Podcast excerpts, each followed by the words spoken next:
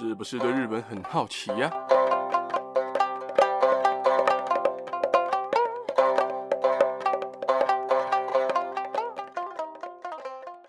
萨利嘎嘎，萨利妈妈，皆さん大家好，大家好，我是巴基亚拉哈，又来到新闻时事的时间啦。今天的时事呢有三则，而这三则新闻的属性呢都不太一样。那我们就废话不多说，直接开始了哈。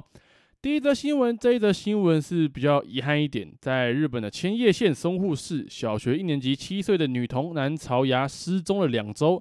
而在十月四号，在旧江户川发现了这名小朋友的遗体哦。而到底为什么会发生这样的事情呢？在日本的时间九月二十三号早上十一点半，朝芽从松户市的家出门了。他也在出门前跟妈妈约定好了，说：“诶，要去家附近的公园玩。”结果妈妈晚了五分钟才到公园呢。而到公园的当下，已经找不到他了。而找不到他的当下，大家就开始找他哦。而家里的人也说，平时朝亚是一个很活泼、很精力充沛的一个孩子哦。他跑的速度很快，啊，距离也很远，说不定是去比较远一点的公园啊，或是商业设施了，也说不定哦。而他真的被离原本要去公园一公里外的一个监视器所拍到哦，他骑着一个滑板车经过了那个建筑的前面，但是在离监视器拍到的位置三百公尺外的旧江户川的河床上，却发现了他的鞋子还有袜子。但在找到鞋子跟袜子之前呢，其实朝芽的父母就已经有搜索过这块区域了。但当时并没有发现他的鞋子，还有他的袜子哦，因为那个发现的位置很奇怪哦。发现鞋子的地方离江户川大概还有五十公尺，那个地方是杂草丛生哦，很难赤脚的走进去。而发现鞋袜之后，大家就开始更努力的寻找他的下落。除了警方的搜查之外啊，家属啊、熟人啊以及志愿者，这样每天就这样齐心协力的帮忙找小朋友，甚至发放传单来搜寻他的下落。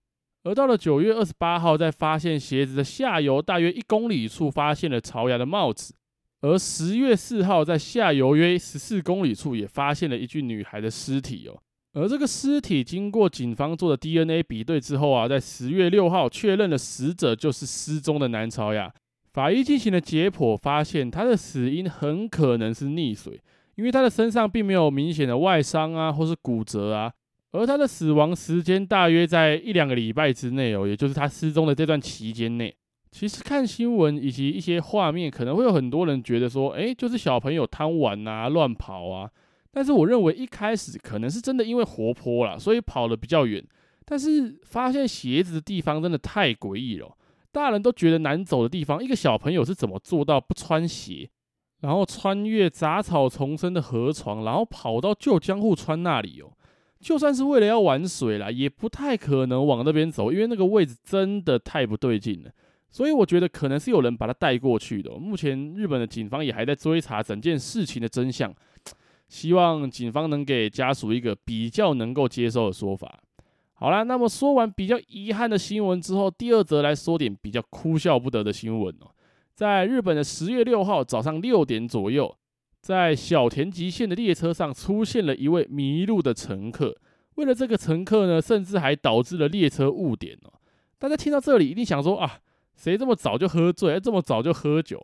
但是这个乘客是一个比较特别的家伙，在神奈川县秦野市的小田原线鹤卷温泉站，有一个柴犬啊，就是柴犬，突然出现在月台上，而车站的工作人员就开始追捕这只柴犬啊，但他可能是因为害怕。所以就直接跳到那个进站的电车上，而他跳到电车上，马上就有两个工作人员拿着红色的布条，试图用挥舞的方式来吸引那只柴犬。